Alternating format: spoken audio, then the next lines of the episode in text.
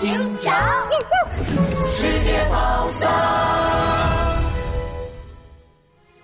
决战冰雪王国五，南极的世界宝藏。雪兔，你疯了吗？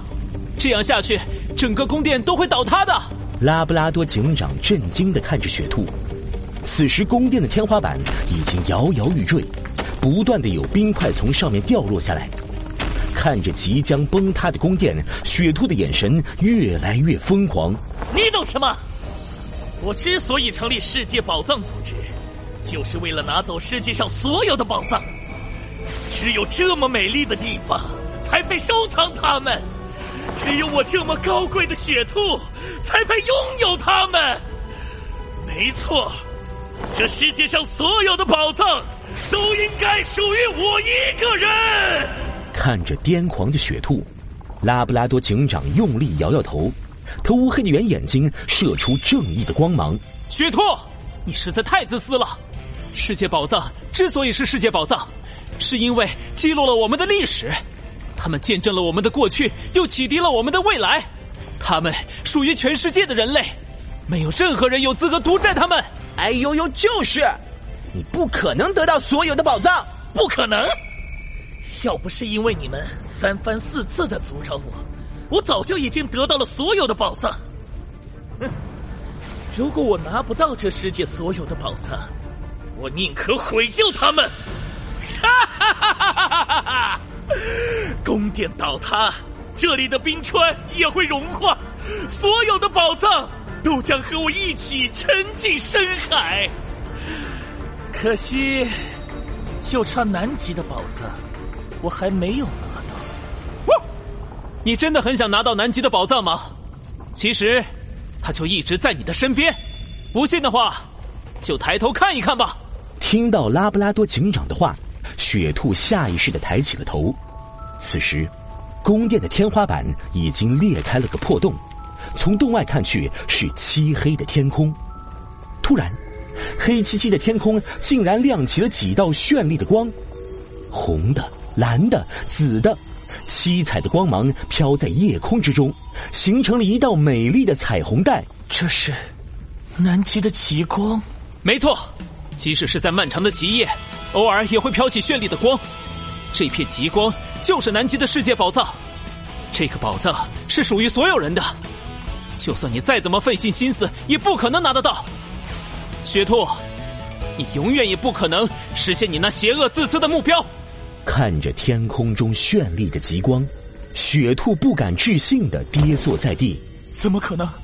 我花了这么多心思，用了这么多手段，但最美丽的宝藏极光，我却永远也拿不到。这不可能！雪兔在地上不断的摇晃着自己的头，在它的正上方，一道冰块砸了下来。正中他的脑袋，雪兔立刻晕了过去。快，带上雪兔，我们得马上从宫殿逃出去。一看到晕过去的雪兔，拉布拉多警长赶紧冲了过去，抱着雪兔就朝门口冲去。就在这时，宫殿上的冰块噼里啪啦的不断往下掉，死死的堵住了门口。哎呦呦，拉布拉多警长，快用你的超智能手表联系科技警察长啊！不行。我掉下冰川的时候，超智能手表也摔坏了。我们得想别的办法。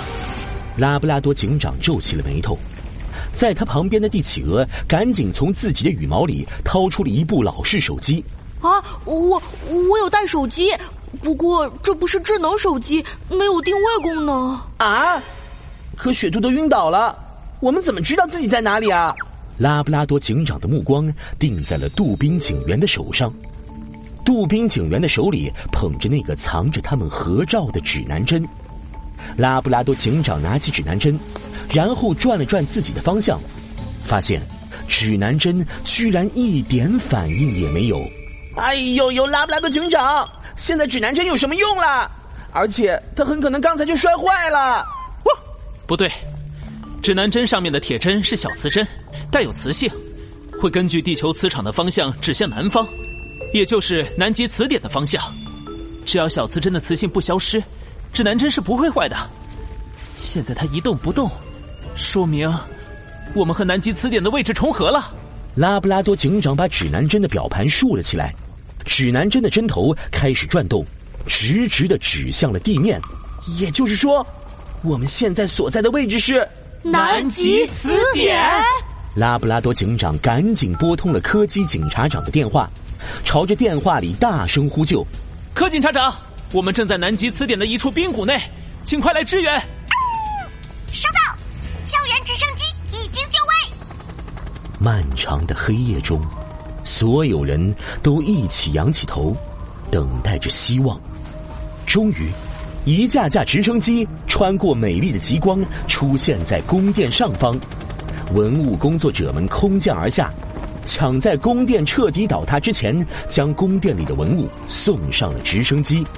一只萌萌的柯基降落在了拉布拉多警长和杜宾警员面前。你们没事吧？哎呦呦，柯警察长，你总算来了！我都以为我们要埋在这里了。我们没事，柯警察长，找出真相，保护世界宝藏的任务，我们。完成！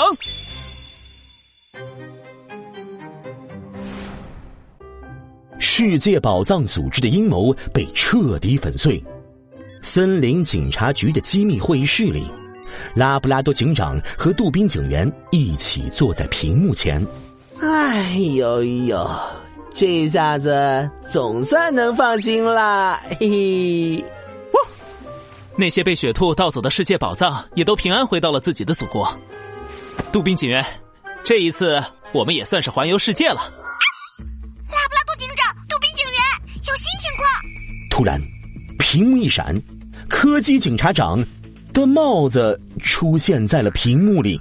我们请了一位考古学家陆博士，鉴定被世界宝藏组织盗走的文物。